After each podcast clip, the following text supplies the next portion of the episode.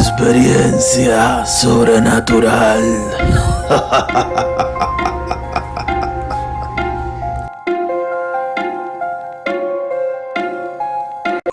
Saludos, bienvenidos una vez más a su programa Experiencia Sobrenatural. Con este servidor, mi nombre es Rep y quiero darle la bienvenida. Antes que nada, como siempre, quisiera recomendar el canal, que compartan, den like y comenten en la caja de comentarios. Recuerden que también que si tienen alguna experiencia sobrenatural, nos la pueden enviar al correo, el cual es experiencia sobrenatural 01 arroba gmail.com.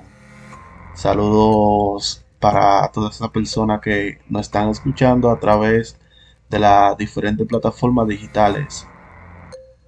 Y bienvenidos y bienvenidas esto es de ustedes.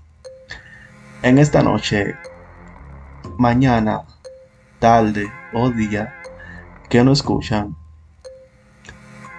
quisiera redactarle dos historias o experiencias sobrenaturales que me enviaron.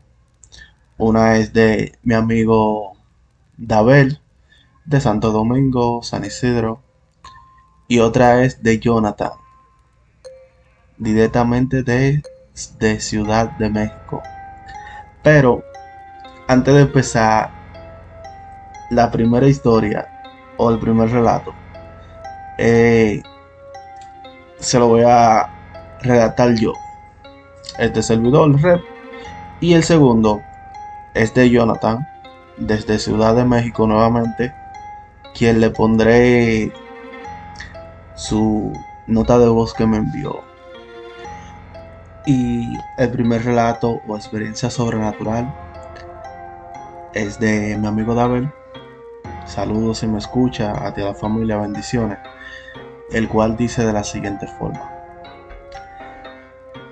Él me cuenta que él vivía con su madre en ese tiempo en una casita bien humilde. Y cuando él vivía con ella, la esposa de él estaba embarazada. Y él cuenta que todas las noches, en ese tiempo, iba, iba una bruja a molestar a la casa. Quería como chuparse el niño en el vientre o chuparse la mujer embarazada. Él cuenta que toda la noche eso sonaba en la, en la casita, en el techo, que era de zinc o de lámina, como lo conocen en otros países. Y él dice que eso sonaba duro cuando golpeaba, o sea, que golpeaba duro en el techo de zinc. También cuenta que se escuchaban como aleteos, como un animal grande y la sala volando por encima del zinc. Él me cuenta que una noche él se cansó y se paró en la madrugada con un machete para enfrentar a este ser o bruja. Y cuenta que ese ser esa misma noche o madrugada quería entrar, como que ya estaba desesperada o desesperado y él cuenta que este cel empezó a arañar la ventana. O sea, él cuenta de que no había ventana. No sé si es igual o lo llaman igual como lo llaman allá en el país de República Dominicana. La ventana estaba condenada, o sea, estaba cerrada porque no tenía todavía la, la persiana. O sea, la ventana es el cuadro, pero no tenía la persiana, que es donde se abre y se cierra, porque estaba condenada, y entonces estaba condenada con la misma lámina de zinc del techo. Y él cuenta de que este ser o esta bruja empezó a arañar y a abrir y querer entrar hacia el hogar. Y él cuenta de que eso estaba cerrado con clavado, con perdón, con clavo de aceros. Y cuando él escuchó que él sale a la, hacia la sala, él le dice, eh, entra, que yo sé por dónde, por dónde tú quieres venir y a, que tú, y a qué tú vienes. Entra, ven, que te voy a volar la cabeza, porque él dice que también él se dormía con su machete bajo la almohada, o sea, bajo la almohada no, al lado de la cama, porque uno nunca sabe. Y él le dice esto a este cel. Y la cosa es que el cel empezó a abrir, como que de la entrada y abrir. Y él como que me cuenta como que salió para afuera. Salió para afuera, para afuera, perdón. O entre el medio de afuera de la casa o, o... ¿Y qué pasa? Este cel lo ataca. Esta bruja lo ataca y empieza a arañarlo. Él tirándole con el, con el machete y tuvo una lucha con este cel. Hasta que este cel se fue. Él al día siguiente amaneció con muchos arañones que no lo sintió en el mismo instante, pero cuando se vio que despertó, él tenía muchos arañones en la mano. Y él me cuenta de que él me dice, mira, esto yo no se lo he contado a nadie, tú sabes, pero lo que son mi esposa, mi mamá y mi papá son testigos de eso. Y cuando él fue a, chequear, a, mirar o chequear afuera la lámina de zinc está, estaba despegada. Y como le comenté antes, tenía clavos de acero. Y esto él me cuenta. Muy interesante. Y trágica al mismo tiempo, pero gracias a Dios todo salió bien. Y esta ha sido la experiencia de mi amigo David. Saludos si me está escuchando nuevamente. Bendiciones para la familia. La próxima experiencia sobrenatural es de Jonathan, pero quise tratar en este capítulo algo diferente y le dejaré la nota de voz que él me envió, la cual dice así. Este, me voy a contar mi historia. Esto me pasó con mi novia. Este, un día salimos a cenar en la noche, mi novia y yo. Eh, para esa fecha, para ese día no había nadie en mi casa. Este, cuando veníamos de cenar, yo iba a pasar a dejar a mi novia a su casa, pero antes de eso le dije que me acompañara a mi casa porque iba a pasar por un suéter. Cuando llegamos a mi casa no había absolutamente nadie, solamente estábamos ella y yo solos. Ya después de ponerme el suéter y todo eso, le dije, espérame, dentro, deja paso al baño. Y, y pasé, Después de eso, mm, estaba en el baño y después de eso mi, mi novia me dice, este, oye, creo que ya llegó tu tío. No, mi tío me dice, sí, me dice, lo estoy viendo. Digo, no, pues, si no hay nadie. Digo, nada más estamos tú y yo. Me dice, no, me dice, en serio. Y en eso, cuando yo voy saliendo del baño, ella voltea a verme y cuando y, ah, me, esta, este, pues mi tío, supuestamente el que vio a mi novia, estaba eh, caminando en la azotea.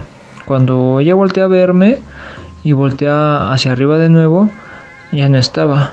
Y a lo que pues ella se espanta y me dice, no, es que ahí estaba, se estaba caminando así que tranquilamente se iba para allá, ¿no? Digo, no, Leo, pero ¿cómo era? Y me dice, no, será un, o sea, la sombra de un señor, una sombra negra, alto con gorra y chamarra ancha, un pantalón así de mezclilla.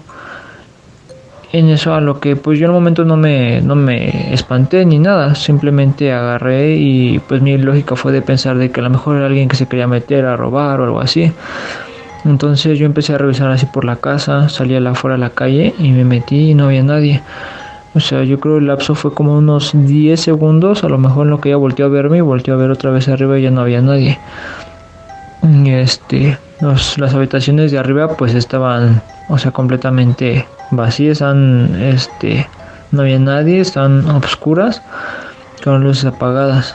Ya cuando yo vi que no había nadie, que en verdad no había nadie, que, o sea, en verdad no era nadie, pues fue cuando me, la verdad me dio miedo. Este, yo le dije a mi novia, no, ¿sabes qué? Vámonos, ¿no? Y nos salimos de la casa y nos fuimos hacia su casa. Cuando mientras íbamos hacia su casa, pues ella me iba diciendo, ¿no? Me iba platicando cómo era, así.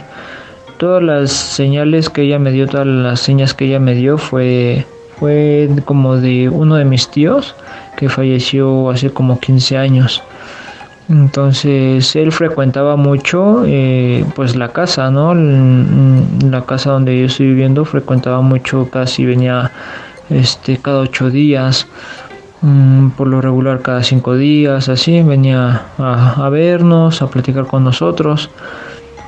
Entonces, cada mm, regularmente en noviembre, cuando se festeja el Día de los Muertos, es cuando se siente más su esencia porque él fumaba mucho cigarro. Entonces de repente nadie está así fumando en la habitación y huele a, cigarro o en el patio. Y pues nadie, nadie está fumando. Y es cuando nosotros sabemos que, que él está ahí, como que sentimos esa presencia. Ya este, pues ahora sí que un tiempo después, pues igual así, ¿no? O sea, pues yo voy así como que luego a lugares con mi novia, salimos así o vamos a algún lugar y ella luego me dice, no, ¿sabes qué? Este, como que siente el ambiente pesado. Le digo, pero es pesado en qué forma, ¿no? Y este, me dice, sí, como que siento que alguien nos está viendo, como que siento que, así como que una presencia, así. O sea, yo la verdad no siento nada. Y este, tal vez ella sea más como que más sensible a esos temas, como, o no a esos temas, sino que más sensible como a, como a lo mejor a ver algo paranormal, alguna sombra, el sentir cosas así. Y pues algo que yo no tengo, ¿no? Entonces, igual yo pienso que a lo mejor también por eso fue es que fue que a lo mejor ella, bueno, en mi conclusión, ella vio a, a mi tío, ¿no? Y yo no, yo no pude verlo. Pero pues sí, o sea, sí estuvo, estuvo algo cañón, sí me, un tiempo, o sea, después sí me, sí me espanté, pero pues sí, sí estuvo, sí estuvo cañón. Pues esa es mi historia. Y esto fue la experiencia de Jonathan. Muchas gracias, mi hermano. Saludo a ti, a la familia, bendiciones. Bueno, mi gente, espero que les haya gustado este capítulo de hoy. Muchas gracias por la sintonía, muchas gracias por el apoyo, se le agradece. Recuerden que pueden seguirnos en todas nuestras redes sociales como TikTok, Facebook, Instagram, como experiencia sobrenatural. Y también recordándoles que si tienen alguna historia o relato o experiencia, nos la pueden hacer llegar al correo, el cual es experiencia sobrenatural 01 gmail.com. Si les gustó esta dinámica, también de ponerle poner la historia con su nota de voz, nos la pueden enviar ahí o escribirnos por las diferentes redes sociales. Muchas gracias y bendiciones. Que Dios me lo bendiga. Eh, antes que nada también quiero mandarle un saludo a mi amigo y hermano Kranz, que es la persona encargada ahora mismo de hacernos la música por abajo, la música de fondo, la sinfonía. Le estaré dejando más luego el canal de él y pueden seguirlo y enviarle nuestro saludo. Y ha sido todo por hoy, mi gente. Le agradezco el apoyo, estoy muy agradecido por el apoyo que estoy recibiendo de parte de ustedes. Muchas gracias y que Dios me lo bendiga nuevamente.